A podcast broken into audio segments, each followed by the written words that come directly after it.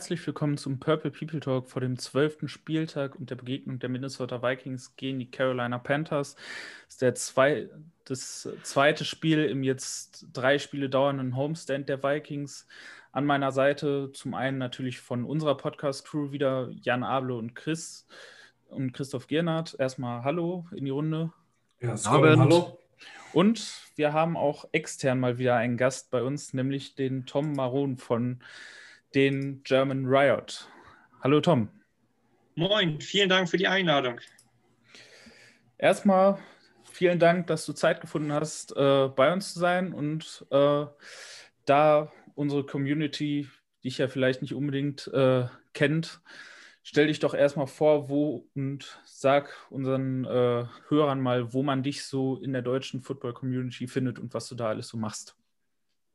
Ja, moin. Also ich bin Tom, bin vom German Riot, bin da auch in der Redaktion tätig, schreibe da dann auch einige Berichte. Im Moment ist das dann immer meist, dass ich über die, die Spieltage schreibe im, im Review. Also ich gucke mir die Spiele an, analysiere die so ein bisschen, gucke, was lief gut, was lief schlecht. Also äh, über den German Riot auf der Webseite findet man mich auf jeden Fall die Berichte. Und sonst bin ich auch immer noch auf Twitter tätig. Ich schreibe da auch dann viel über die Panthers, ab und zu dann auch generell was über die NFL. Ja, dort findet man mich dann äh, auf Tom M aus B. Da lohnt es sich, denke ich, auf jeden Fall mal reinzuschauen. Ja, kommen wir zum Thema und zum Spiel. Ähm, es ist so halt auch in der äh, aktuellen Zeit der Saison, dass man eben viele prominente Spieler auch immer wieder äh, als Ausfälle beklagen muss und äh, Spieler, wo auch der Status eben immer wieder unklar ist. Jetzt ist im letzten Spiel unser ehemaliger Quarterback und ehemaliger First-Round-Pick Teddy Bridgewater äh, mit einer Knieverletzung wieder ausgefallen. Knieverletzung ist natürlich äh, aus Vikings-Erinnerungen da ein ganz sensibles Thema, wenn es um Teddy Bridgewater geht. Ähm, jetzt sag du uns doch mal gleich zum Reinkommen, wie ist der Start aktuell beim Quarterback? Werden wir dann Wiedersehen erleben oder ist das eher unwahrscheinlich? Ja, zunächst einmal, zum Glück ist es bei Teddy nicht das Knie, das sich damals bei euch so schwer verletzt hat. Es ist das glücklicherweise noch etwas heilere Knie bei ihm. Und es sieht wohl ganz gut aus, dass er jetzt auch im nächsten Spiel starten kann. Das ist, glaube ich, laut Rappaport hieß es, ist likely, dass, äh, dass er spielt. Er trainiert gerade in diesem roten Jersey, also dass er nicht gehittet werden darf es sieht wohl so aus, dass er gegen sein altes Team, dass er da ran darf. Ich glaube, da würden sich auch auf Vikings Seite sehr viele freuen, einfach weil er auch bei uns nach wie vor ein großer Sympathieträger ist. Ich meine, allein der Moment, wo Bridgewater nach seiner langen Verletzung gegen Cincinnati war das in der 2017er Saison seine ersten Snaps wieder gespielt hat. Da hat Devin Cook ja heute auch äh, oder gestern im Interview nochmal gesagt, also er hätte das Stadion noch nie so laut gehört wie an dem Tag. Und ähm, deswegen glaube ich, auch wenn das natürlich im Endeffekt eine Stärkung natürlich für den Gegner ist, freut sich da auch auf unserer Seite so ziemlich jeder, dass das keine ernsthafte Verletzung war und dass er jetzt auch gegen die Vikings wieder ran kann. Jetzt gibt es natürlich noch einen Spieler, namhaften Spieler, der auch bei den Panthers ähm, in den letzten Wochen eigentlich über weite Teile der Saison ausgefallen ist mit Christian McCaffrey. Wie ist da der Stand beim Running Back? Jo, er trainiert jetzt auch in diesem roten Jersey, also darf auch nicht gehittet werden. Also er ist aber noch im Training und ist auch limitiert. Aber bei ihm sieht es eher danach aus, dass wir ihn nicht sehen werden. Also ich, äh, es hieß, dass es eher unwahrscheinlich ist, dass er spielt. Die Chance ist, glaube ich, nicht ganz null, weil er halt noch im Training ist, limitiert. Aber ich gehe davon aus, er wird nicht spielen. Kommen wir jetzt auf äh, Seiten der Vikings. Auch bei uns sind einige Spieler fraglich. Äh, allen voran Ezra Cleveland, der zwischenzeitlich auf Right Guard übernommen hat und dann endlich mal äh, wie ein NFL-Spieler auf dieser Position aussah, nachdem äh, das Angebot dort vor, in den vorherigen Wochen doch eher etwas dünn war. Jetzt hat Brad Jones ihn letzte Woche doch sehr solide vertreten. Ähm, es scheint aber im Moment nicht danach auszusehen, als ob er spielt. Um jetzt auch mal unsere Leute hier mit einzubinden. Ähm, wie seht ihr das jetzt, wo es wahrscheinlich so aussieht? Ähm, dass er wieder nicht spielen wird. Wen seht ihr da als Ersatz vorne? Das ja eventuell äh, eine Frage sein könnte oder eben auch nicht. Und äh, wie groß seht ihr da den Impact dieses Ausfalls in der zweiten Woche in Folge? Ja, also ich hoffe, dass wir Brad Jones wiedersehen, weil die Alternative dazu wäre höchstwahrscheinlich Drew Samir. Drew Samir hat in den Starts, in denen er, oder in den Spielen, in denen er gestartet hat, nichts, wirklich einfach gar nichts dafür geliefert, um irgendwie einen weiteren Start zu rechtfertigen. Und Brad Jones hat diese Backup-Rolle solide ausgefüllt. Ezra Cleveland hat damals schon, also in seinem ersten Start, dann eine deutlich bessere Performance abgeliefert. Und wenn also beide Backups auf der Right Guard-Position einen deutlich besseren Job abliefern als Samia, der da eigentlich als Starter gehandelt war, nach Elfline natürlich, der auch nicht besonders toll war, dann sehe ich keinerlei Rechtfertigung dafür, Samia diesen Job wieder zu übergeben. Ja, da kann ich nur absolut zustimmen. Ich meine, äh, Samir, also Elfline haben wir schon immer viel kritisiert und der war schon echt nicht gut. Aber äh, ich meine, ja doch, und Samir, als er dann gestartet ist, das wäre eine absolute Katastrophe. Und nachdem die O-Line selbst mit Brad Jones am vergangenen Wochenende oder ja, doch in der Nacht von Sonntag auf Montag ein ganzes Stück schlechter ausgesehen hat äh, als mit Cleveland im Vergleich, würde ich mir will ich mir gar nicht erst ausmalen, wie das aussehen würde, wenn dann auf einmal ein, ähm, ein äh, Samir da wieder startet. Also das macht es den Panthers dann doch äh, ein deutliches Stück einfacher, als ich mir das erhoffen würde.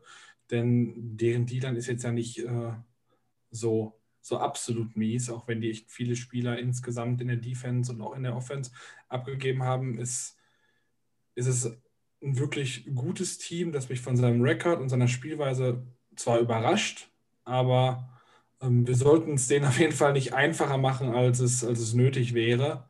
Und Samir wäre ein absolutes Downgrade zu, zu egal wem anders wir da ungefähr starten würden. Ob jetzt Brad Jones oder halt Cleveland.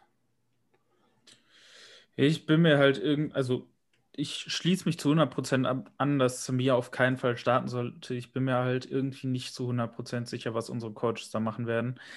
Einfach weil dort nach wie vor das, äh, die Priorisierung so stark auf dem Running Game liegt und ähm, da muss man halt schon sagen, also Brad Jones hat einen guten Job als Runblocker auch gemacht, aber er ist halt einfach jemand, der nicht in dieses Schema passt. Und das hat man insofern eben auch gemerkt, dass äh, die Vikings eben ihre Blocking-Konzepte so angepasst haben, dass im gesamten Spiel Brad Jones nur dreimal ins Second Level gegangen ist, was ja eigentlich ein absolut typisches Merkmal ist äh, für Guards in der Zone-Blocking-Offense ist und eben auch in unserer Offense mit, äh, in unserer screenlastigen Offense. Und das ist was, was du mit Brad Jones halt eigentlich kaum spielen kannst.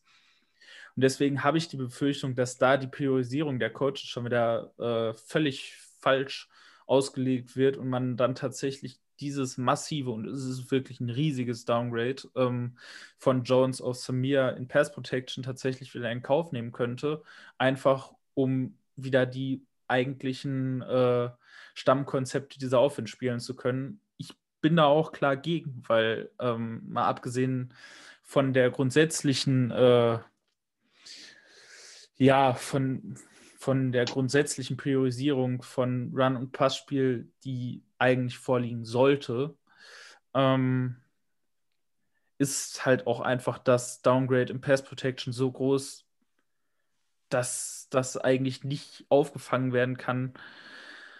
Ja, aber gut. Ähm, man kann da nur hoffen, dass unsere Coaches da dieses eine Mal ähm, in der Offense die Prioritäten richtig setzen und weiterhin äh, Brad Jones auf Right Guard machen lassen. Ich bin sowieso ein Verfechter davon, dass ähm, selbst wenn Cleveland zurückkommt, man Jones drin lässt, Cleveland dann Dozier äh, ersetzen lässt, weil das muss man ja auch mal dazu sagen. Also die Abwesenheit von Cleveland hat nicht dazu geführt, dass diese Offensive Line am letzten Wochenende schlecht gespielt hat, sondern äh, die Tatsache, dass drei Starter eben deutlich unter ihren Möglichkeiten gespielt haben, mit unseren beiden Tackles, die eigentlich eine sehr gute Saison spielen, und eben Dakota Dozier, die alle drei sehr, sehr schlecht ausgesehen haben am Wochenende. Ähm, und Brad Jones war da wirklich nicht der Grund dafür. Und ähm, deswegen, meiner Meinung nach, gehört der absolut ins Starting Lineup und Doge gehört da halt meiner Meinung nach einfach nicht mehr hin und hat da auch von Anfang der Saison eigentlich nicht hingehört. Ähm, deshalb hoffe ich da eigentlich auch drauf. Ich habe nur halt eben wirklich die Befürchtung, dass äh, da unsere Coaches die Prioritäten am Ende wirklich äh, in die komplett andere Richtung setzen. Ja, den Gedanken finde ich eigentlich gar nicht übel, zumal man ja denken muss, dass selbst wenn Cleveland startet, er ja eigentlich seine ganze College-Career und seine, sein Trainingscamp und alles ja auf der linken Seite der Line hatte. Und deswegen, also allein schon vom Footwork her wird es ihm, glaube ich, auch nochmal ein Stück weit helfen, wenn er wieder auf seiner natürlichen Seite stehen würde. Jetzt gibt es noch einen anderen und ja noch deutlich wichtigeren Spieler, dessen Status halt in Frage gestellt ist, äh, mit Adam Thielen eine etwas ja, kuriose Situation. Am Anfang der Woche wurde wohl positiv auf Corona getestet. Dann gab es aber wohl auch ein negatives Testergebnis. Das heißt, irgendwie weiß man da auch nicht so richtig, äh, woran man da jetzt eigentlich ist. Der positive Test wurde aber bisher auf der anderen Seite auch nicht klar als falsch positiver Test deklariert. Und deswegen muss man da jetzt erstmal abwarten. Äh, Thielen ist auf der Covid-Liste, das heißt, ähm, er müsste halt vor dem Spieltag wieder aktiviert werden, sofern er denn äh, spielen kann und darf. Auch da ist deswegen der Status jetzt äh, völlig unklar und ähm, wenn die Frage sich natürlich relativ leicht beantwortet, äh, wie groß seht ihr den Impact eines möglichen Ausfalls von Adam, von Adam Thielen? Enorm. Ganz einfach gesagt, enorm. Er ist unser Nummer 1 Receiver, auch wenn Jefferson aktuell richtig gut ist. Aber wenn Jefferson dann die Double Coverage bekommt, äh, dann ist es auch nochmal ein weiterer Schritt in, in der NFL und es wird halt auch schwieriger. Ja, er spielt gut, aber es ist immer noch seine Rookie-Season. Und ähm, ja, mit einem Spieler weniger wird es schwierig. Äh, wenn ich das richtig im Kopf habe, ist auch ähm, Earth Smith äh, gedowngradet worden. Das heißt, im Receiving Game würden äh, zwei der, der besseren, der, der, wahrscheinlich der beste Receiver fehlen und aktuell eigentlich der drittbeste Receiver. Das wird noch viel mehr Last auf, auf die anderen Spieler bringen und würde unsere Offense auf jeden Fall deutlich behindern, auch wenn Zimmer und Co. gerne Run First machen. Äh, Wird es dadurch absolut schwerer und beinahe gefühlt unmöglich, was zu gewinnen. Ja, also allein dieser Ansatz Run First ohne die entsprechenden Receiving-Waffen, um vorne die Box ein bisschen aufzulockern, also das wird nicht effektiv funktionieren, wenn die dann jedes Mal sieben, acht Mann da vorne reinstellen können, weil sie wissen, hey, die Receiver sind äh, bei uns halt einfach in der Tiefe nicht wirklich gut. Wir haben halt unsere drei mit, äh, mit vielen, mit Jefferson und mit unserem Titan Smith. Und gut, wir haben noch Old Reliable Karl Rudolph, muss man auch anerkennen. Er ist da, er ist zuverlässig. Spielt diese Season relativ unauffällig, macht nicht viele Big Plays. Ähm, aber danach hört es halt wirklich auf. Da haben wir dann Chad Beebe, Ola Beasy Johnson, Tajay Sharp, die alle weder regelmäßig Snaps bekommen, noch in irgendeiner Form bisher eigentlich nicht mal, nicht mal eine Right Receiver 3 Performance abliefern können, konstant. Also da, das wird unser Play Calling sehr, sehr sehr schädigen, wenn, wenn sowohl Thielen als auch Irv Smith ausfallen. Jefferson hat auch die letzten Wochen, auch wenn er Double Coverage hatte, relativ solide ausgesehen, konnte immer wieder Plays und Catches machen. Aber ob er, ob das als Nummer 1 im Rookie-Year direkt, äh, also als wirklich Nummer 1 Receiver mit, den, mit der besten Coverage vom Gegner ein ganzes Game durch funktionieren kann, wage ich stark zu bezweifeln. Das ist tatsächlich ein Punkt, den ich jetzt gar nicht so heftig sehe, einfach weil ich äh, glaube, dass in den letzten Wochen äh, Jefferson schon Nummer 1 Receiver Treatment gekriegt hat. Das lässt sich auch relativ klar ab, äh, ablesen. Also es hat angefangen nach der Bye Week, als Jerry Alexander äh, Jefferson das ganze Spiel gefolgt ist. Ähm, die Cowboys haben Jefferson fast durchgehend gedouble covered, also haben auch da schon äh, sich sehr stark auf ihn äh, zugeschnitten und ähm, dazu kommt, dass die Vikings eben trotz Delvin Cook ähm, in den letzten Wochen auch sehr viel leichte Boxen gegen sich hatten, weil eben viele Defenses mittlerweile äh, Jefferson als Nummer 1 Gefahr sehen. Das heißt, ähm, das wird sich nicht viel ändern. Also Jefferson wird sowieso von den meisten schon als Nummer 1 bei den Vikings gesehen. Ähm, was aber halt natürlich einfach fehlt, ist die Nummer 2 dann. Und ja, eventuell sogar noch die Nummer 3 mit äh, Irv Smith, der ja auch äh, wieder auszufallen droht. Äh, kam ja zurück äh, am letzten Spieltag, hat sich aber dabei dann gleich nochmal eine Rückenverletzung zugezogen und droht deswegen jetzt möglicherweise wieder auszufallen. Ähm, ja, das wird natürlich extrem schwer wiegen, ähm, weil dann bleibt halt wirklich als zuverlässige Option im Passspiel nur noch Kyle Rudolph, ähm, weil die anderen Receiver, du hast es angesprochen, BC Johnson, ähm, Chad Beebe, das ist kein NFL-Kaliber. Das ist halt, das reicht eigentlich selbst für einen Receiver 3 nicht aus.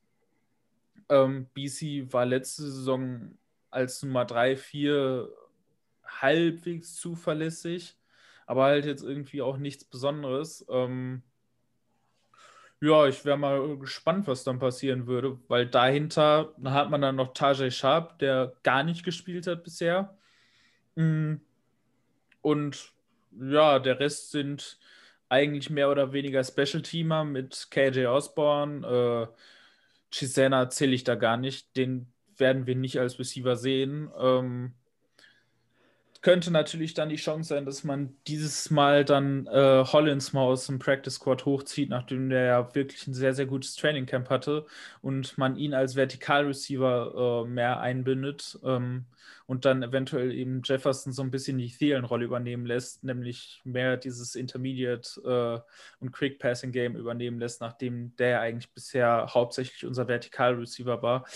Aber im Endeffekt wäre es egal wie man es macht, qualitativ ein riesiges Downgrade, ähm, wenn Adam Thielen nicht spielen kann. Und für, die, für das Passing Game der Vikings wäre es halt ein Riesenschlag. Und ihr habt es halt auch schon gesagt, das Play Calling wird halt dann wahrscheinlich einen noch schlimmeren Run-Pass-Split haben, als äh, das bisher schon war. Und ja, das kann man sich halt eigentlich selbst gegen die Panthers Defense, die jetzt nicht so super toll ist, ähm, kann man sich das halt eigentlich überhaupt nicht leisten. Und deshalb wäre es extrem wichtig, wenn Thielen vielleicht doch von der Covid-Liste noch aktiviert werden könnte vor dem Spiel. Bin aber gespannt. Ein Spieler von den Panthers, den wir jetzt schon angesprochen hatten, aber wo wir den Impact des äh, Ausfalls noch nicht angesprochen haben, ist Christian McCaffrey. Und das haben wir deswegen nicht gemacht, weil das die perfekte Überleitung zum nächsten Thema ist nämlich äh, das Dilemma mit den Star Running Backs mancher Teams. Denn so schön das natürlich auch ist, talentierte Spieler auf bestimmten Positionen, also eigentlich auf jeder Position, schön ist, talentierte Spieler zu haben, aber ähm, gerade Running Backs, die dann schon auf ihrem zweiten Vertrag sind, von ihren Teams teuer bezahlt werden, äh, werden dann auch eigentlich immer wieder alleine um den das Gehalt zu, ich sage es jetzt mal in Anführungszeichen, rechtfertigen, äh, auch mehr und mehr gefüttert. Und das hat ja, gerade wenn man eben äh, der ein Anhänger der Analytics-Community ist, nicht unbedingt sehr positive Folgen. Und bei den Panthers gibt es dieses Mal äh, in dieser Saison ja auch wirklich ein sehr interessante, äh, einen sehr interessanten Anschauungsunterricht. Deshalb um Tom auch wieder mit hier reinzubringen, ähm, wie siehst du den Impact, äh, den Christian McCaffrey auf dem Platz oder eben auch hat, wenn er nicht auf dem Platz ist, auf dieser Offense und ähm, ja, macht McCaffrey ganz ketzerisch gefragt mit seiner Anwesenheit die Panthers eventuell sogar schlechter, weil das Playcalling dadurch verändert wird. Also McCaffrey, jetzt unabhängig von der Position, würde ich auf jeden Fall sagen, ist er der beste Spieler der Panthers. Ob Offense oder Defense ist er der Beste. Das haben wir McCaffrey, dass er der Running Back ist und der halt vielleicht nicht ganz so wichtig von der Position ist wie die anderen, wie andere Spieler. Ich würde das jetzt gar nicht so sehr am Running Game ausmachen. Natürlich darf er nicht dazu sehr überfüttert werden. Wo ich eher immer das Problem sehe, ist, dass man da vielleicht im Passing Game zu sehr auf ihn aufbaut. Was wir bei Running Backs sehen, ist, dass die im Schnitt die Targets von Running Backs ja eher nicht ganz so wertvoll sind wie die, die Targets auf, auf Wide Receiver. Und habe ich manchmal gerade im letzten Jahr so ein bisschen das Problem bei den Panthers gesehen, weil McCaffrey, der hatte nur eine Tagetiefe von 0,3 Yard, also der wurde eigentlich nur an der Line of Scrimmage oder sehr, sehr oft an der Line of Scrimmage angeworfen und war dann teilweise mit 10, 15 Targets der Nummer 1 Receiver im Game. Und der hat dann natürlich auch tolle Aktionen gehabt. Aber wenn wir das dann aufs ganze Spiel gesehen haben, hat das, hat das, das Team nicht so richtig viel gebracht, weil die Panthers es dann nicht mehr geschafft haben, ihre, äh, ihre Wide Receiver richtig einzusetzen. Und das ist jetzt so ein bisschen anders in diesem Jahr, weil mit Robbie Anderson haben wir uns echt verstärkt, also die Panthers. Und gerade wo jetzt McCaffrey ausgefallen ist, haben wir gesehen, dass die Anderson, dass die Moore und Curtis Simon richtig gut eingesetzt haben. Und das ist natürlich dann die Frage, sind die Panthers dann wirklich besser ohne McCaffrey, weil sie dann noch mehr auf ihre Running Backs, äh, noch mehr auf ihre Wide Receiver gehen und vielleicht mehrere so wertvollere Targets haben. Ich würde eher sagen, also ich, ich als Panthers-Fan sehe es sogar noch relat relativ lieber, wenn McCaffrey noch auf dem Platz ist, weil gerade so bei Third Down Decisions ist es dann vielleicht doch noch besser, wenn man noch einen weiteren, äh, eine weitere Option im Passing Game hat, weil McCaffrey ist extrem stark im, im, im Yards nach dem Catch und lässt auch gern noch jemanden aussteigen. Darum würde ich vielleicht eher noch sagen, dass McCaffrey dem Team hilft. Unabhängig jetzt aber vom Vertrag. Wenn man jetzt sieht, der Vertrag, dass der dabei ist, dass er so teuer ist, dann ist das natürlich eher ein Graus für das Team, weil das, das dieses, die Offense, die ist halt eher aufgebaut auf diese Wide Receiver Wide Receiver gut oder der Quarterback, dann funktioniert die Offense. McCaffrey ist dann eher so die Kirsche auf der Sahnetorte. Das ist aber jetzt nicht wirklich so, wo man sagen will, das ist der Spieler, um den man eine Offense rumbauen muss. Und ja, das ist so das, das Problem. Aber ich glaube, insgesamt würde ich sagen, ist die Offense schon noch einen ganz, ganz kleinen Tick besser mit McCaffrey. Aber das ist wirklich nicht doll. Ja, ich würde behaupten, das ist vielleicht auch einfach schwer zu sagen. Ich meine, du hast die letzte Saison gerade angesprochen.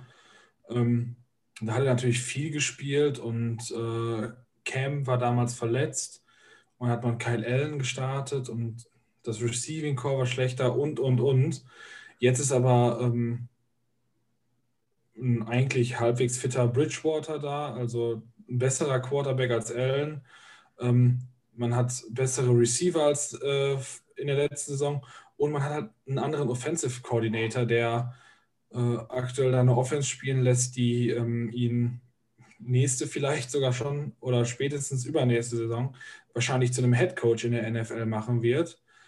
Und ähm, man weiß nicht genau, wie McCaffrey eingesetzt wird, denn er hat jetzt was drei Spiele oder so, glaube ich, in dieser Saison gestartet. Ähm, die ersten beiden, danach wurde die Offense dann besser und haben sie alle direkt gesagt, ah ja, äh, ohne McCaffrey sieht es besser aus. Es ist halt schwer zu sagen, denn die Offense an sich hat sich halt über diese Saison weiterentwickelt. Die Spieler haben sich besser eingespielt ähm, mit dem Coaching-Staff. Da fehlte ja auch das, äh, das Rookie-Minicamp, wo dann schon mal erstmal Kleinigkeiten abgesprochen wurden.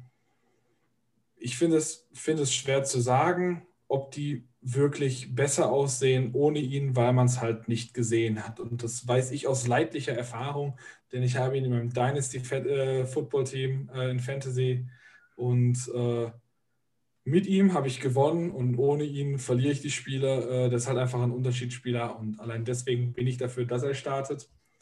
Aber ich denke, wenn man ihn vernünftig ins Passspiel einbinden kann und die Fähigkeit sehe ich halt eben bei Brady, auch wenn seine Targets tiefer sein werden, äh, nicht so tief sein werden wie von einem normalen Wide Receiver, äh, glaube ich schon, dass er dann Impact haben kann und ähm, eben die Panthers normalerweise besser machen würde. Ja, also das würde ich eigentlich auch mit zustimmen. Wir sehen jetzt auch in wenigen Spielen von McCaffrey, dass das schon ein bisschen anders wurde. Wir haben jetzt einige Texas-Routes mehr gesehen, auch einige Real-Routes. Das gab es jetzt in den letzten Jahren nicht ganz so heftig, fand ich. Aber was man auch sagen muss, die Panthers sind auch ohne ihn gut. Also es wurde jetzt ja nach, äh, nach dem letzten Jahr eine Offseason, da sich, hat sich ganz viel um Christian McCaffrey gedreht, dass jetzt der, er den großen Vertrag kriegen muss und die Offense muss sich um ihn herum bauen. Und das ist halt meiner Meinung nach nicht der Fall. So ist, so ist die Offense nicht. Die, er ist ein Teil dieser Offense, kann die vielleicht auch ein bisschen besser machen, aber es ist, er ist nicht der Dreh- und Angelpunkt, zumindest von der Wichtigkeit her. So ist eher mein Take da. Weil ohne ihn die Offense problemlos punkten kann und auch echt gut funktioniert. Ja, man kann das auch mal mit Zahlen untermauern. Also ähm, mit McCaffrey hat die äh, Panthers Offense dieses Jahr ein IPL von 0,106 pro Spielzug. Ähm, in den Wochen 3 bis 8, wo, Mc, wo McCaffrey nicht gespielt hat, ähm, ist es ein IPA von 0,103, also äh, ein Unterschied von 0,003, also quasi kein Unterschied, ob McCaffrey jetzt auf dem Feld steht oder nicht. Ähm, die letzten beiden Spiele habe ich da jetzt mal rausgelassen, äh, hauptsächlich eben wegen Quarterback-Verletzung, ähm, die das Ganze dann natürlich ein bisschen verzerrt hat. Ähm, ja, ähm, es ist natürlich immer eine Frage, äh, wenn man jetzt ganz ketzerisch auf den Rekord gucken möchte, was natürlich nicht ganz fair ist, weil das natürlich auch äh, daran hängt, dass die Panthers in den Spielen mit McCaffrey halt gegen Las Vegas, Tampa Bay und äh, Kansas City gespielt haben, die ja alle dieses Jahr bisher relativ gut sind. Könnte man jetzt natürlich denken, die Panthers sind besser ohne McCaffrey. Ähm, wie gesagt, ist nicht ganz fair und die statistisch ist die Offense mit oder ohne McCaffrey äh, eigentlich fast gleich im Passing ein bisschen effizienter. Ähm, ohne McCaffrey, einfach wegen dem, was schon angesprochen wurde, dass halt dann hauptsächlich die Targets äh, zu den Wide Receivers gehen, äh, in, inklusive natürlich mit Anderson und Moore, äh, wo die Panthers ja schon ein sehr ordentliches Du haben, um das mal vorsichtig zu, zu formulieren. Ähm, aber ansonsten würde ich jetzt auch nicht unbedingt sagen, dass er die Panthers da runterzieht. Ähm, er macht es vielleicht natürlich ein bisschen, äh, ja, ein bisschen berechenbarer, einfach weil dann viel mehr über ihn läuft. Aber ansonsten, ihr habt es auch schon angesprochen, äh, Joe Brady macht einen super Job als Playcaller dieses Jahr und meiner Meinung nach sollte er nach diesem Jahr einen Headcoaching-Job irgendwo bekommen bei irgendeinem Team, was nach einem Offensive-Minded Headcoach sucht, insbesondere dann, wenn natürlich die Kirsche auf der Sahnetorte dieses Jahr, die als die ja äh, Eric Ganemy immer gehandelt wird, weg ist, würde ich schon sagen, dass Brady dann einer der nächsten Kandidaten sein sollte, die dann eben auch so einen Job bekommen. Ähm, aber insgesamt glaube ich schon, dass der Fokus auf McCaffrey die Offense nicht ganz so lähmt wie bei den Vikings halt der Fokus auf Cook. Weil der Fokus auf Cook ist halt hauptsächlich ein Fokus im Running Game und ein Fokus auf das Running Game, welcher bei den Panthers halt nicht so stark stattfindet. Und ähm, ich glaube auch, die, der Prozentsatz der Run-Plays hat sich mit und ohne McCaffrey halt nicht so stark geändert. Das Einzige, was sich halt sehr stark geändert hat, ist halt die Tatsache, dass dann eben deutlich mehr Targets im Passing Game auf die Wide Receiver äh, gehen.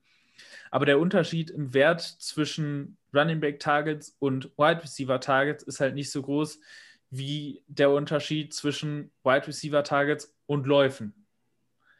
Und da lähmt halt der Fokus auf Cook, nicht Cook selber, aber eben der Fokus auf Cook, äh, die Vikings Offense finde ich deutlich stärker als der Fokus auf McCaffrey eben die Panthers Offense lähmt und ähm, ja, wir haben es bei den Vikings nur bedingt immer gesehen, weil eigentlich die Spiele, wo Cook gefehlt hat, oft welche waren, wo sehr früh das Gamescript äh, sehr unvorteilhaft war.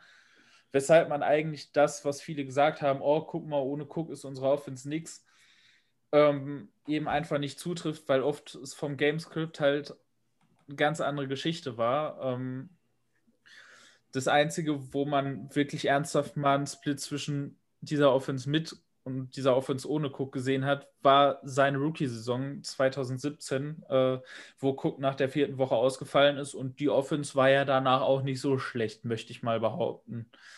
Und deshalb, ja, es ist ein Dilemma. Es ist ein Dilemma, einfach weil die Teams diese Spieler halt eben nach wie vor sehr stark, äh, sehr stark bezahlen. In beiden Fällen, sowohl die Panthers McCaffrey als auch die Vikings mit Cook. Und dann halt eben habe ich wirklich manchmal das Gefühl, einfach so, äh, der Einsatz besteht, Leute, wir bezahlen den Leuten viel Geld, dementsprechend müssen wir die Leute jetzt auch sehr stark einbinden. Und das äh, ist halt da bei aller Freude, die wir über sehr talentierte Spieler haben. Und das möchte ich auch mal ganz klar dazu sagen. Ich habe persönlich nichts gegen Delvin Cook. Ich halte ihn für einen super tollen Spieler. Und es macht sehr viel Spaß, ihm zuzugucken, wenn er den Ball in der Hand hat. Aber es hilft einfach in der Art, wie die Vikings ihn featuren, nicht der Offense. Und darin sehe ich halt das eigentliche Dilemma, in welches äh, hochbezahlte Running Backs ihre Teams halt einfach bringen.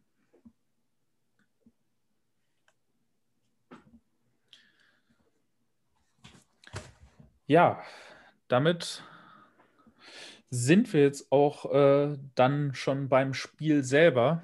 Hm. Die Panthers bekommen Teddy Bridgewater wahrscheinlich zurück. Jetzt interessiert das natürlich wahrscheinlich äh, auch viele Vikings-Fans. Ähm, wie macht er sich denn bisher in Carolina?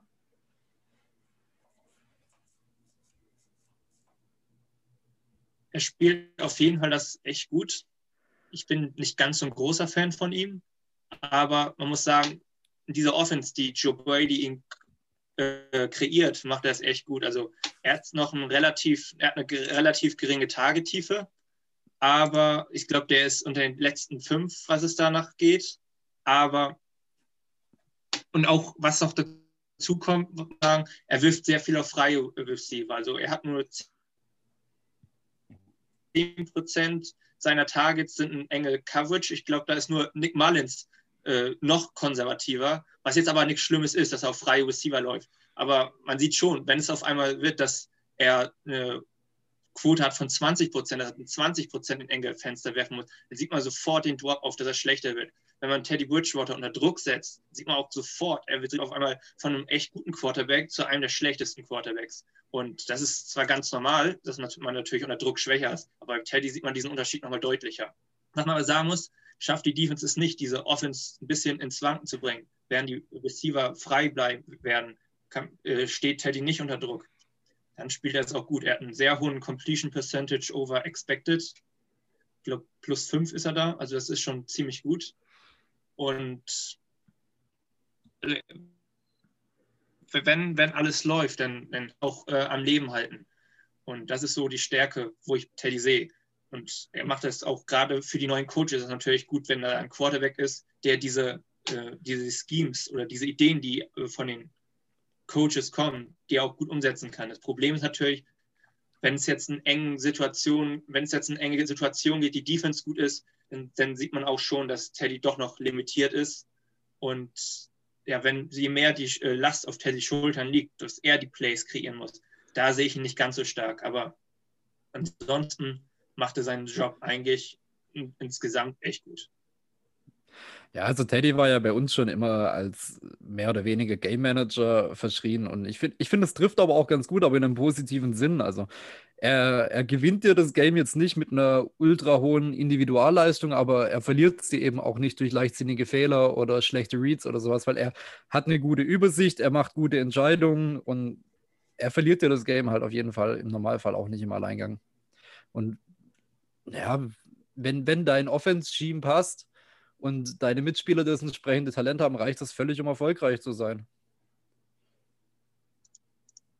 Ja, das fasst das eigentlich schon richtig gut zusammen.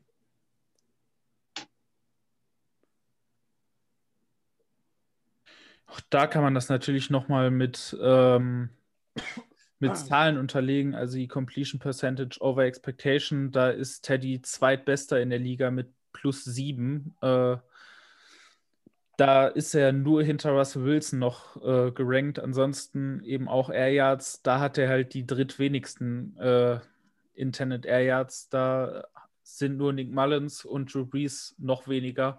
Auch wenn das natürlich, da kann man natürlich auch sehen, äh, aus welcher Offense äh, Teddy eben da kommt. Nicht unbedingt der Vikings Offense von, äh, die er hier gespielt hat, sondern vor allem eben die Offense von Sean Payton, die er in New Orleans gespielt hat, wo er mit zu den, die ja auch immer mit zu den Offenses mit den wenigsten Air Yards zählt. Natürlich auch wegen der Armlimitierung, die Drew Brees mittlerweile hat, aber auch Teddy hat da letztes Jahr sehr, sehr ähnlich äh, ausgesehen und sehr ähnlich eben auch seine äh, Offense halt geführt. Und Joe Brady hat ja auch mit den Saints gearbeitet. Der kommt da, der hat ja auch mit Sean Payton gearbeitet und deswegen ist es natürlich logisch, dass das, was letztes Jahr mit Teddy äh, bei den Saints funktioniert hat, dass man das halt eben jetzt auch auf die Panthers überträgt. Mit einem Playcaller, der das halt auch kennt, auch wenn, äh, wenn Brady natürlich letztes Jahr nicht bei den Saints war, sondern äh, bei LSU bekanntermaßen. Aber es, man merkt natürlich schon, dass die Einflüsse da sehr ähnlich sind und auch das äh, mit den freien Receivern ist ja eigentlich mal wieder ein Qualitätsmerkmal für den Playcaller. Äh, ja, bei dem Lob, was wir jetzt schon für Joe Brady ge gebracht haben, auch das ist eben immer ein sehr gutes Zeichen, wenn man halt in der Lage ist, eben auch über das Schema freie Receiver zu kreieren. Und das macht er halt eben in seinen Konzepten sehr, sehr gut. Dann gehen wir doch mal gleich auch äh, in die Offense der Carolina Panthers rein, ähm, gehen auf das Matchup zwischen der Offense der Panthers mit der Defense der Minnesota Vikings. Ist mal angefangen bei Tom, wo siehst du äh, die Stärken, Schwächen der Offense und natürlich eben auch die Hauptangriffspunkte, bei denen du hoffst, äh, dass man dort die Vikings attackiert? Also die, der stärkste, die stärkste Positionsgruppe der Panthers sind auf jeden Fall die Receiver. Also mit Wabi Anderson, DJ Moore und aber auch dahinter Curtis Samuel hat man auf jeden Fall drei richtig starke Waffen. Die Frage, wie werden sie eingesetzt? Wenn sie jetzt wieder nur kurz über die Mitte eingesetzt werden, da sehe ich die Vikings dann eher schon recht stark mit Kendricks und dem starken Safety-Duo. Man muss irgendwie die Matchups kreieren, dass man gegen die Cornerbacks spielt. Gerade in jungen Cornerbacks aus dem Draft, Danzler und Gladney, die haben zwar schon ihr Potenzial teilweise gut aufgezeigt, aber auch oft wurden sie auch relativ oft geschlagen, gerade Danzler. Und ich sieht nicht ganz so quick, die Quickness fehlt jetzt vielleicht ein bisschen bei ihm. Und das, man muss halt versuchen, diese, du äh, diese Duelle zu suchen. Vielleicht kriegt man das hin. Und da ist dann so die große Stärke der Panthers. Ich glaube schon, dass Anderson und äh, Moore wieder gute Spiele haben werden.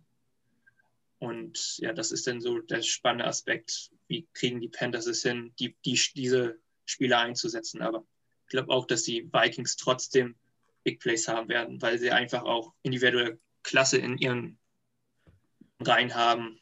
Mit Smith, mit Harris und natürlich Kendricks. Und das ist natürlich dann das spannende Duell. Gerade wie, wie Simmer auch die Defense oder und das dann vielleicht hinkriegt. Das ist natürlich ein hohes Duell Simmer gegen Joe Brady, ein guter Offense Coordinator mit seinen Schemes, gegen vielleicht einen der besten Defense Coordinator, äh, also defense orientierten Head Coaches. Da bin ich auf jeden Fall sehr gespannt drauf. Ja, gut, wobei wir dazu sagen müssen, dass äh, Simmer die letzten Jahre immer wieder Probleme hat mit diesen jungen Coaches oder Offensive Coordinatoren und diesen moderneren äh, Offensive Schemes. Ähm, was ich sehe für die Panthers, was für mich, glaube ich, auch der, der entscheidende Faktor in dem ganzen Game wird äh, unser Pass Rush oder eben nicht vorhandener Pass Rush sein, weil wenn wir uns die letzte Woche angucken, äh, Andy Dalton war hinter einer verletzungsgebeutelten O-Line bei vier, ich glaube es waren vier seiner Dropbacks äh, under pressure, was halt einfach eine komplette Bankrotterklärung für unsere D-Line war.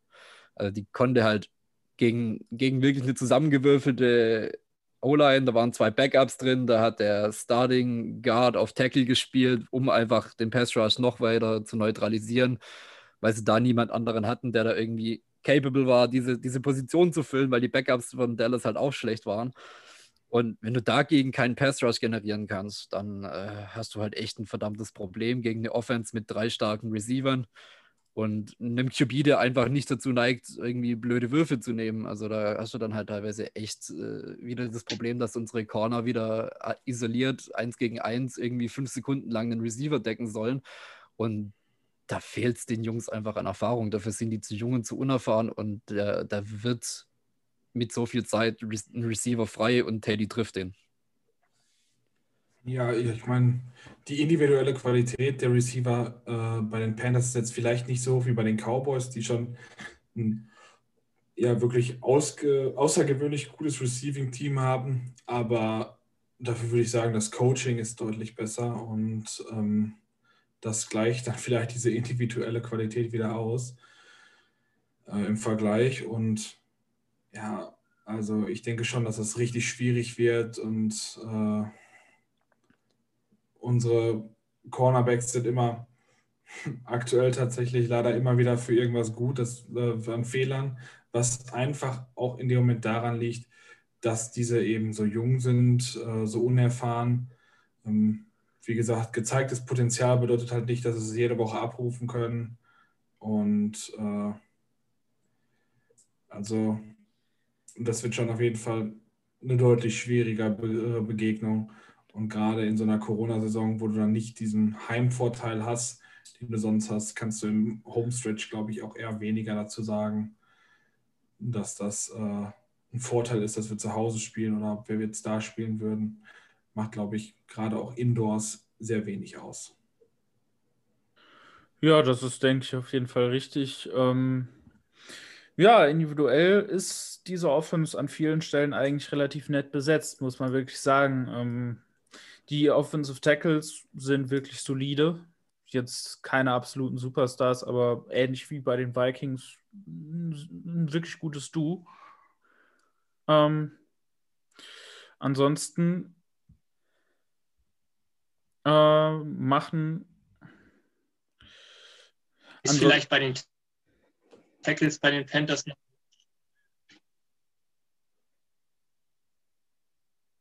ist bei den Tackles bei den Panthers vielleicht noch so zu sehen, ob Russell Okung spielt. Das sieht wieder so aus, dass er vielleicht nicht spielt. Und das ist dann die Frage, jetzt haben wir da einen undrafted Free Agent, Trent Scott, und zuvor hat Greg Little gespielt. Die wechseln sich teilweise im Spiel mal aus, weil die im Spiel gebencht werden. Also Greg Little ist auch lange Zeit der schlechteste Tackle bei PFF in der Pass Protection gewesen. Das wäre natürlich auch wieder dann vielleicht doch noch eine Chance von den Vikings mit dem Pass Rush. Aber man muss schon sagen, der Pass Rush, ich finde den, den Rookie finde ich sogar ganz cool, diesen DJ Vonum, aber ansonsten, gerade im letzten Jahr, wo man noch Griffin und Hunter hatte, die jetzt beide ausgefallen sind, das ist natürlich ein absolutes Downgrade jetzt irgendwie, wenn man das jetzt nur die beiden Jahre vergleicht. Und die, die O-Line der Panthers sah auch echt nicht so schlecht aus. Selbst wenn jetzt Trent Scott gespielt haben, war eher, dass die Gegner dann viel mit Blitzen gearbeitet haben, wenn es gut gelaufen ist. Das haben die Buccaneers im ersten Spiel gemacht, das haben die Falcons gemacht und das haben die die Bears haben das gut gemacht, aber ansonsten, wenn die Gegner nur mit dem Vier-Man-Rush gespielt haben, konnte die O-Line das eigentlich mal ganz gut machen und Teddy wird den Ball halt auch relativ schnell los. Ja, ich glaube, daran lag auch so ein bisschen das Problem in der letzten Woche, dass die Vikings halt eben nur bei äh, 23 Prozent ihrer, Play, ihrer Plays geblitzt haben, was halt auch für Simmer eine sehr, sehr niedrige Rate ist. Deswegen würde ich da halt eben auch wieder zurückkommen auf eben mehr Blitzlooks. Ähm, mit äh, Eric Wilson hat man auch einen wirklich guten blitzigen Linebacker. Das äh, ist so eigentlich das eine, was Wilson halt wirklich konstant relativ gut macht. Alles andere hat er hier und da mal ein paar Splash-Plays, ist aber Snap zu Snap eigentlich äh, sehr, sehr unkonstant damit. Aber blitzen kann er und bringt damit auch immer wieder Druck. Und äh, ja, der Drop-Off bei Teddy unter Druck ist nun mal da. Und das ist eine Tendenz, die Simmer ja eigentlich wissen sollte, weil ich glaube, er spielt selten gegen, äh, äh, gegen Quarterbacks, die er so gut kennt wie Teddy, weil es ist halt eben schon so die Bekanntheit aus diversen Trainingcamps und in, aus seinen ersten Saisons natürlich da und da weiß Simmer natürlich auch, wo da die Stärken und Schwächen von Teddy liegen und da hoffe ich auch darauf, dass er die vernünftig attackiert und Ja, was junge Playcaller angeht, wo Simmer dann hier und da mal Probleme gehabt hat, ich weiß nicht, ob man das so pauschal sagen kann. Also ich kann mich an 2017 erinnern, wo Simmer Sean McVay, der da ja so der up-and-coming Superstar war unter den offensiven Playcallern, doch ziemlich gut unter Kontrolle gehalten hat. Natürlich hat man da auch talentmäßig noch eine ganz, ganz andere Defense gehabt. Äh, aber ich würde jetzt nicht pauschal sagen, dass Simmer gegen moderne Playcaller Probleme hat.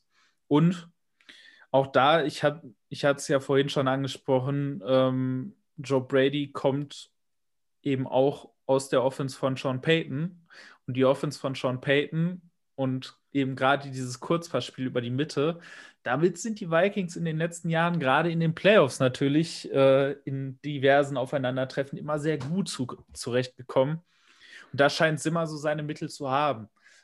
Auch da muss man natürlich wieder sehen, wie hoch ist die Qualität. Also unsere D-Line wird von alleine aus eigener Kraft nicht in der Lage sein, das Duell gegen eure O-Line zu gewinnen. Das muss man ganz einfach so sagen, selbst wenn eure Guards etwas anfälliger sind, aber das, das ist ein Duell, da werden die Vikings aus eigener Kraft nicht gewinnen. Das musst du übers Blitzing erledigen, ansonsten wird das nicht funktionieren. Ähm, ja, und Receiver gegen Cornerbacks, auch da sehe ich, die, ich die Panthers natürlich eher vorne. Ähm, underneath spielen die Vikings besser in Coverage, das muss man auch dazu sagen. Sind halt immer dann äh, eher problematisch gewesen, wenn sie vertikal attackiert worden sind. Beim Underneath Passing Game mit Yards after Catch, da lassen die nicht so viel zu. Gerade Gladney ist, äh, ist ein sehr guter Open Field Tackler und dann hast du dann natürlich eben noch einen Eric Kendricks in der Mitte, der, glaube ich, gegen, den, gegen die Cowboys gerade mal wieder äh, die Leute da draußen sehr äh, spektakulär daran erinnert ist, darin er, erinnert hat, dass er nun mal einfach ein verdammt guter Footballspieler ist. Ähm, aber ansonsten insgesamt ist es ein Duell, wo ich schon sehe, dass die Panthers da in der Lage sein sollten zu scoren. Und ähm, ja, wir haben es gegen eine sehr gute Defense aus Kansas City eigentlich gesehen, die äh, die, die Panthers doch relativ schlecht haben aussehen lassen. Und ansonsten, ja, also man muss hoffen, dass Simmer da schematische Antworten findet, weil auf individueller Ebene werden die Vikings dieses Duell nicht gewinnen. Dann drehen wir das Ganze mal um, kommen jetzt äh, zur Defense der Carolina Panthers gegen die Offense der Minnesota Vikings. Und auch da erstmal wieder direkt erst an dich, Tom. Ähm, wo sind Stärken und Schwächen der Panthers Defense und wo bist du der Meinung, dass äh, ihr Angriffspunkte gegen diese Vikings Offense hat und auf der anderen Seite, welches sind halt eben die Matchups, über die Vikings Offense diese Defense schlagen kann? Ja, die große Schwäche ist bei den Panthers ganz klar die, die, die, ähm, die Passverteidigung. Da sehen die dieses Jahr echt nicht gut aus. Gerade in diesem Intermediate-Bereich und in diesem vertikalen Bereich bei Deep Passen. Und ja, Kirk Cousins, ich glaube, war das, das waren 9,2 Yards äh, im Schnitt die Tagetiefe. Das, ist, das riecht natürlich sehr, dass wir viele offene Receiver sehen, gerade Justin Jefferson mit, ich glaube, der 3,2 Yards per Route Run. Das ist, das ist schon richtig spezial. Und falls jetzt Thiel noch dabei ist, dann weiß ich nicht, wie die Panthers das stoppen können. Also ist jetzt natürlich fragwürdig, ob Thielen spielt, aber wenn beide spielen, dann ist das Passing Game, da würde ich mir bei den Vikings überhaupt keine Sorgen machen. Panthers haben da gar kein, äh, um das zu verteidigen. Aber das Gute bei den Vikings ist äh, aus Gegnersicht gut, ja, dass die immer viel laufen. Und das Cook ist zwar jemand, der natürlich viele Tackles bricht, viel auch Yards nach dem Kontakt macht.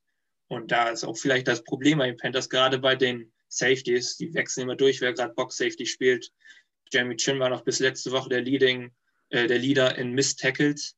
Justin Burris ist auch kein guter Tackler, also Cook wird wahrscheinlich einige Plays auch auf dem Boden machen. Aber wenn, wenn wenn es in, in, die Luft geht und ins Passing Game, weiß ich nicht, wie man Justin Jefferson stoppen kann. Und wenn Thielen dabei ist, dann, werden wir viele Punkte sehen. Ja, also ich glaube auch, dass wir mit dem Running Game durchaus was punkten können, aber ich bin mir nicht sicher, ob das allein reichen wird. Also falls wirklich Irv Smith und Thielen ausfallen und sich dann die Defense komplett auf Jefferson einschießt.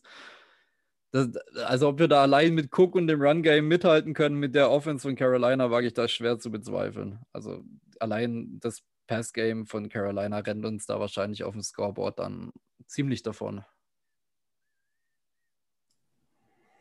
Zumal ich eigentlich finde, dass die D-Line der Panthers auch ein kleines Mismatch sein könnte. Ich meine, O'Neill war angeschlagen, sollte aber, hat, glaube ich, wieder Full Practice gehabt. Ähm, aber wir hatten es ja schon angesprochen, dass Cleveland fehlen könnte, je nachdem, wer dann da startet. Ähm, Brown war ja nicht umsonst dieses Jahr ein sehr hoher Prick. Ich hätte ihn vielleicht nicht so hoch geholt, aber gerade gegen den Lauf sieht er eigentlich ganz gut aus. Letztes Jahr äh, Brian Burns, der könnte unseren Tackeln dann auch je nachdem Probleme machen, wer auch neben den Tackeln dann jeweils startet. Ähm, Gross Matos ist okay. Efe Obada fällt immer mal wieder auf. Ähm, dazu wird halt auch ganz gut geschemt, gerade aus der D-Line. Äh, wenn Cousins dann unter Druck steht, wird es natürlich nicht einfacher. Wenn dann dazu noch ähm, ja, so eine Sicherheitsanspielstation wie Thielen oder halt auch Irv Smith fehlen sollte, äh, wird es trotz nicht so starker Cornerbacks und, und, und Passverteidiger wird es trotzdem nicht einfach, da mal eben irgendwas zu machen. Und wie gesagt, gerade äh, gegen den Lauf sieht das eigentlich ordentlich aus, finde ich. Ähm, und ja, also wenn wir dann wieder uns äh, totlaufen, wie äh, Kubiak und Simmer das irgendwie gerne sehen. Hauptsache laufen, laufen, laufen.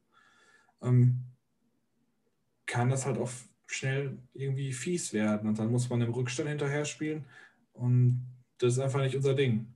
Wenn du dann unter Druck passen musst und nicht passen darfst.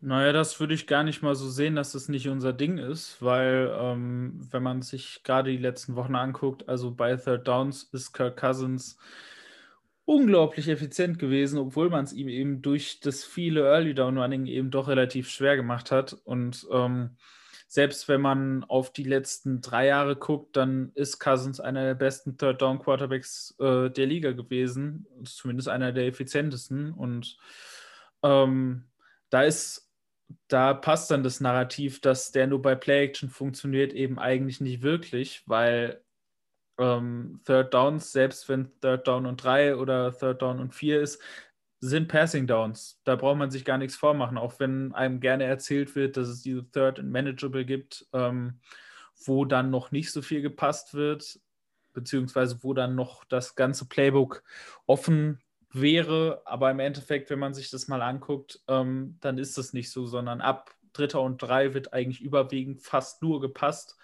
Und da bringt dann eben auch Play-Action nichts mehr, weil die Defense halt eben trotzdem weiß, dass nur gepasst wird. Ähm, und in diesen Situationen hat der bisher hat er gut ausgesehen in den letzten beiden Jahren. Das äh, das muss man mal auch dazu sagen. Also problematisch ist natürlich immer, dass unsere Offensive Line halt Probleme hat in diesen klassischen Dropback Pass Protection Situationen. Da äh, sehen die halt nach wie vor nicht wirklich gut aus. Aber an Cousins würde ich das jetzt nicht festmachen. Also der kann auch aus einer normalen Dro Dropback Offense funktionieren. Das Problem ist halt, was du schon angesprochen hast. Ähm, es fehlen halt potenziell eben wichtige Receiver, sowohl im Kurz- als auch im mittellangen Passspiel. Und gerade gegen eine aggressive Defense, die halt doch relativ viel blitzt, ähm, ist das halt was, was du eben eigentlich auch brauchst. Und da ist eben vor allem Adam Thielen eben doch sehr wichtig, der halt eben genau diese Mitteldistanzen abdeckt. Und da wird es dann spannend zu sehen sein, ob man dann Jefferson eben etwas kürzer spielen lässt, wobei eben gegen diese Defense, die eben auch vertikal zu schlagen ist, es natürlich auch bitter wäre, wenn man halt diesen Vertikal, diese Vertikalbedrohung, die Jefferson halt nun mal ausstrahlt, ähm, ja, wenn ich das richtig im Kopf habe, die meisten Catches von mehr als 20 Yards in, äh, in der gesamten NFL. Es wurde schon angesprochen, Yards pro gelaufener Route ist Jefferson Nummer 1 der Liga. Ähm, ist dann halt eben die Frage, ob man da seine Tagetiefe dann eben beschneiden möchte. Aber ansonsten fehlt halt so dieser zuverlässige Receiver für mittel- und für mittellange und kurze Pässe. Und das könnte halt schon zum Problem werden. Gerade wenn die Vikings äh, sich wieder dazu entscheiden, äh, die eigene Offense in Grund und Boden zu laufen. Weil dann können die Panthers halt eben sehr aggressiv auch bei Third Down spielen und da sehe ich halt gegen unsere Offensive Line ein ziemliches Mismatch. Vielleicht nicht unbedingt von der D-Line selber, aber halt eben äh, vom Schema her. Auch mit Chin wird er sehr gerne geblitzt. Ähm, hat für ein Safety schon relativ viele Pressures. Ähm, ansonsten auch Derek Brown würde ich tatsächlich widersprechen. Also es war auf dem College so, dass er mehr wie ein Runstopper als, als Passwasher ausgesehen hat. Bisher in der NFL sehe ich das eigentlich eher umgekehrt. Also im Laufspiel hat er bisher noch ein bisschen Reserven gehabt und ähm, wird da beispielsweise von PFF noch eher unterdurchschnittlich bewertet, während er aber auf der anderen Seite für einen, äh, für einen Defensive Tackle mit 20 Pressures schon einen durchaus soliden Impact aufs Passing Game gehabt hat. Auch wenn er jetzt vielleicht nie der große Password-Spezialist wird, aber so schlecht ist das jetzt eben auch nicht. Und Brian Burns mit 43 Pressures bisher in der laufenden Saison äh, Riesenbedrohung natürlich für die Vikings.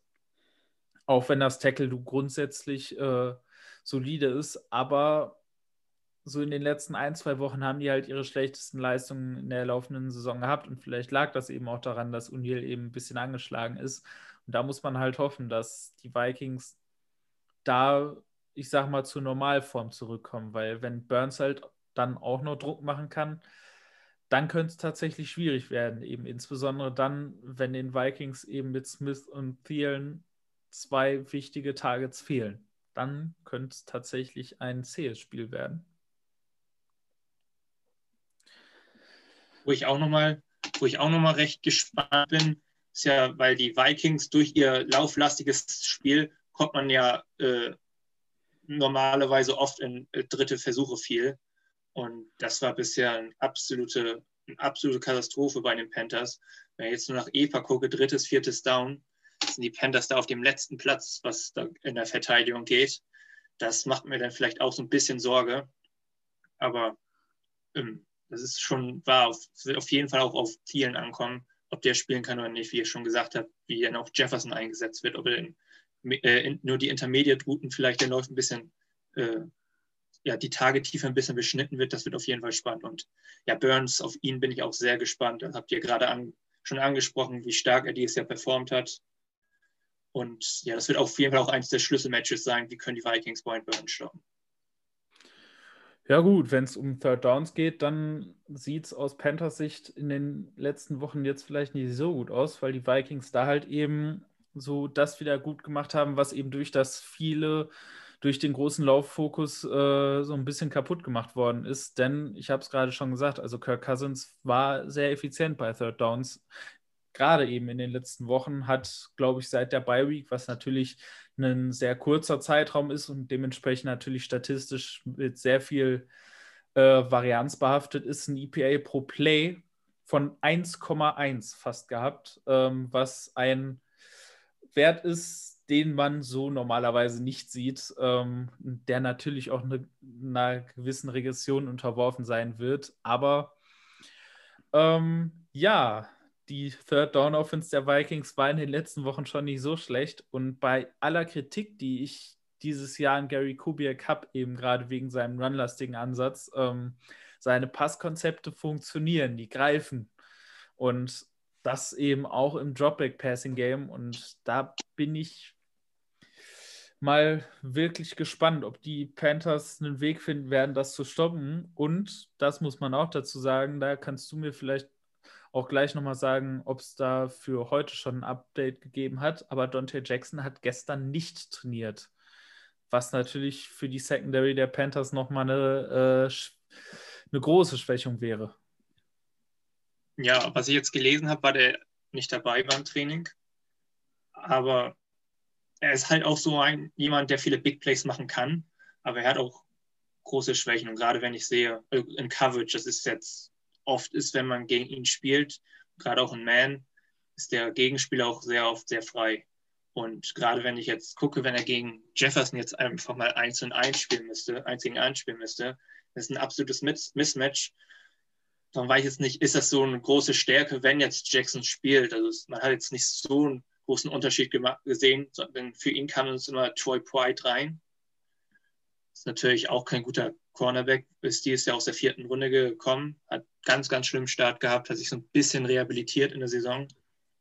Aber ja, Jackson, er hat, glaube ich, einige Big Plays, ich glaube drei Picks und noch einige Pass-Wake-Ups, aber andersrum lässt er auch viele Catches zu und es wird jetzt nicht die große Hilfe sein, falls er spielt. Es ist natürlich, jeder Cornerback ist bei den Panthers eine Hilfe, weil diese Gruppe einfach extrem schwach besetzt ist. Die Panthers haben diese Defense von vorne aufgebaut und merken das jedes Mal, wenn der Gegner einen guten Receiver hat.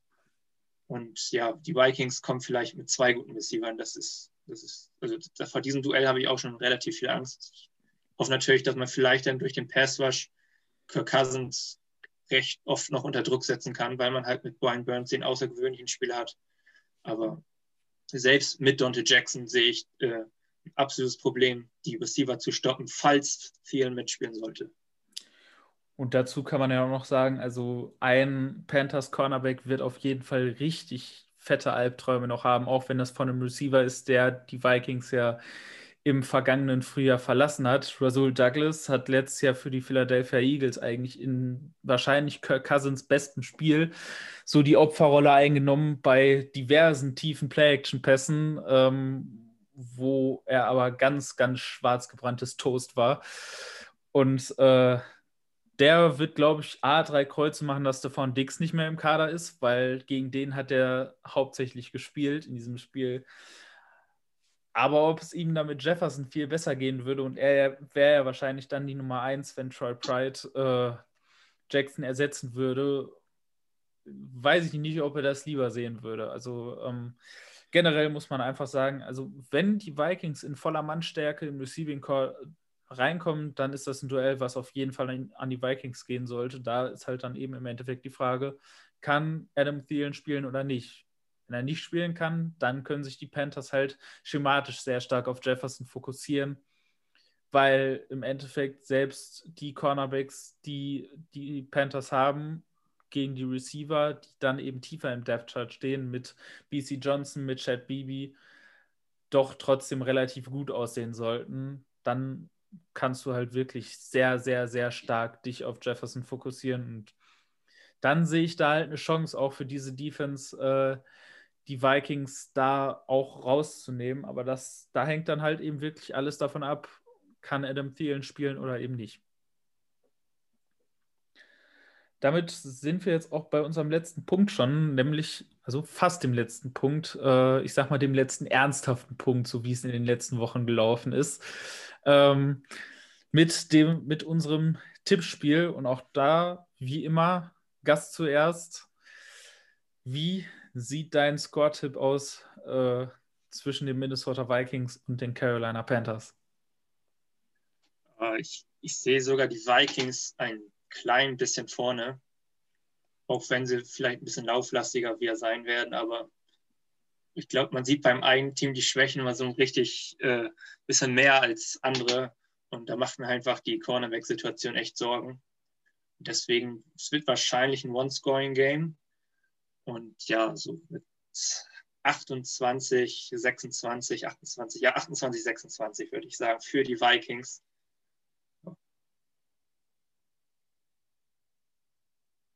Es passieren auf jeden Fall viele Punkte. Vielleicht, vielleicht geht sogar ein Team, vielleicht auch sogar beide über 30. Das wird mich nicht wundern. So plus 50, denke ich mal, wird auf jeden Fall fallen. Gut, ich sehe es ähnlich. Ich glaube aber tatsächlich, äh, dass die Panthers am Ende die Nase vorne haben werden mit einem hm, 31, 28.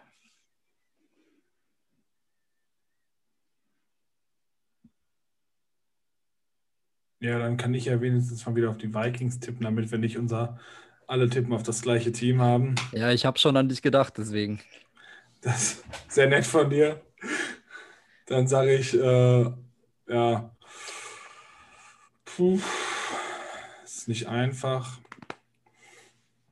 Ich würde auch sagen, 28 für die Vikings und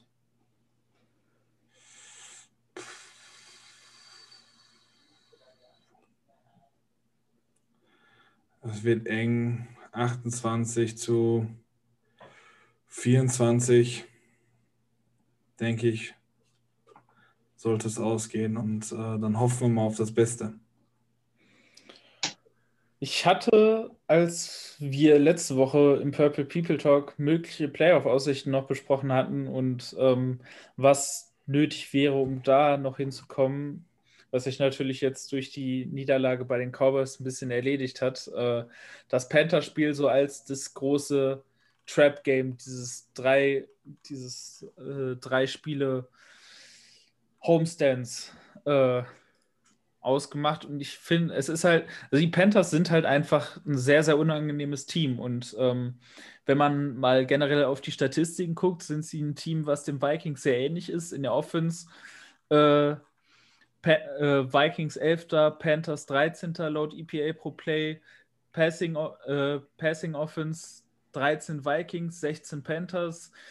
Running Offense äh, Nummer 7 Vikings, 20 Panthers, okay, da ist ein Unterschied. Aber ansonsten auch in der Defense ist es ähnlich. In der Defense sind die Vikings 18. insgesamt, 17. Äh, gegen den Pass und 18. gegen den Lauf. Panthers 21. insgesamt 23. gegen den Pass, 20. gegen den Lauf. Also überall so ein kleines Stückchen schlechter, aber halt eben trotzdem auf einem sehr ähnlichen Niveau. Und deswegen kann das halt wirklich in beide Richtungen gehen. Ich bin auch Jan sehr dankbar, dass er äh, auf die Panthers getippt hat.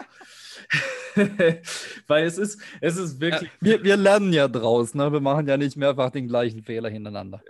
Naja, wir haben ihn schon dreimal gemacht in dieser Saison und äh, dort drei unserer bisher vier schlechtesten Spiele gehabt mit äh, einstimmigen Tipps gegen die Coles, gegen die, äh, gegen die Falcons und gegen die Cowboys, wo es jedes Mal sehr, sehr, sehr mies ausgesehen hat am Ende. Und dementsprechend bin ich da sehr dankbar, dass ich nicht in diese Situation komme, weil wenn Adam Thielen spielt, sehe ich die Vikings knapp vorne dann würde ich 33 zu 28 für die Vikings sehen. Dann sollten die Vikings wieder punkten können, wie sie es eigentlich in den letzten Spielen immer getan haben. Und ähm, ja, die Panthers auch, aber ich sehe da die Vikings halt eben knapp vorne. Wenn Thiel nicht spielt, dann würde ich das auf jeden Fall umdrehen. Dann sehe ich die Panthers als klaren Favorit, aber im Moment würde ich noch davon ausgehen, dass Adam Thielen spielt. Denn sofern nicht die klare Ansage medial kommt, dass Adam Thielen Corona positiv ist, solange gehe ich davon aus, dass er am Spieltag äh, aktiviert wird. Und deshalb rechne ich im Moment noch damit, dass Adam Thielen am Ende auf dem Platz stehen wird. Und damit sind wir jetzt äh, wirklich bei der letzten Kategorie und der, ich habe es jetzt äh, schon ein bisschen angeteased, dann gerade in den letzten Wochen nicht mehr ganz ernsthaften Kategorie gewesen, nämlich Bold Predictions. Ganz, Bold äh, spont ganz spontan wieder. Ich weiß, Jan freut sich. Du hast immer die schönsten. Aber auch hier. Gast zuerst. Eine Bold Prediction jetzt zum Spiel? Yes. Dann sage ich, dann macht DJ Moore macht über 140 Yards total. Ja, glaube ich. Gar nicht so bold. Ich glaube, äh, das kann in diesem Matchup durchaus passieren. Jan. Ah, was hat man in dieser Season noch nicht oft? Ifadi Odenigbo packt zweimal das Schwert aus und macht 2-6. Ich weiß mal gar nicht, warum du so tust, als ob, du, als ob du da überlegen würdest. Das ist doch das Einzige, was du dir vor jedem Podcast doch sofort dick rausschreiben wirst. ich will Sex, ich will QBs im Dreck liegen sehen. Christoph. Boah. Ja, was ist das? Wir haben davon gesprochen, dass Kyle Rudolph dieses Jahr noch gar nicht so der große Faktor ist. Ich sag, äh, Kyle Rudolph wird sein wahrscheinlich bestes Spiel diese Saison haben mit über 50 Yards auf jeden Fall äh, und auf jeden Fall zwei Touchdowns wird er machen. Das sind jetzt, einen hat er bis jetzt, zwei macht er dann, dann ist er bei drei. Und das, ist, das, das wird diese Saison sein, äh, sein Spiel, wo er wieder irgendwie so einen brillanten Catch macht. Und man alle so denken, wow, ja, Rudolf, der muss unbedingt bleiben. Und das wird sein Spiel. Jetzt hast du mir meine Bold Prediction tatsächlich weggenommen, weil ich nämlich mit dem drohenden Ausfall von Irv Smith auch so ein bisschen Richtung Kyle Rudolph geschielt habe. Ähm, ja, deswegen muss ich jetzt mal eben schnell improvisieren und zaubere 75 Yards von Ola BC Johnson aus dem Hut, sofern denn Adam Thiel nicht spielt. Tja, da habe ich dich intercepted. Oh Mann, jetzt, jetzt es wieder downhill. Deswegen äh, würde ich jetzt mal schnell den Podcast beenden, äh, bevor das jetzt vom Niveau her wieder ganz ins Bodenlose abdriftet. Aber nochmal, ja, danke an Tom, dass du dir die Zeit genommen hast. Äh, war wie bei den allermeisten Gästen, die wir hatten, natürlich wieder sehr interessant, auch eure Perspektive da mal wieder zu sehen. Ansonsten wünsche ich allen ein schönes und unterhaltsames Spiel. Ähm, ein Spiel, wo man vielleicht auch aus Vikings Sicht äh, natürlich bei allem Ärger über eine mögliche Niederlage vielleicht auch ein kleines lachendes Auge drin hatte, wenn, wenn Teddy Bridgewater gut aussieht. Aber natürlich hoffen wir auf einen Sieg der Vikings. Ähm, und naja, Punkte sollte es ja geben. Dementsprechend Spaß sollten eigentlich die allermeisten an diesem Spiel haben. In dem Sinne, ein schönes Wochenende, einen schönen Spieltag und Skoll. Ja, Skoll, bleibt gesund und auch den Panthers alles Gute, außer Sonntag. Ja, ein Happy Thanksgiving an alle, die heute noch feiern. Einen schönen Spieltag am Wochenende. Skoll und reingehauen mir auch, auch ein schönes Spiel, dass es ein schönes Game wird, dass alle sich daran freuen. Macht's gut. Ciao.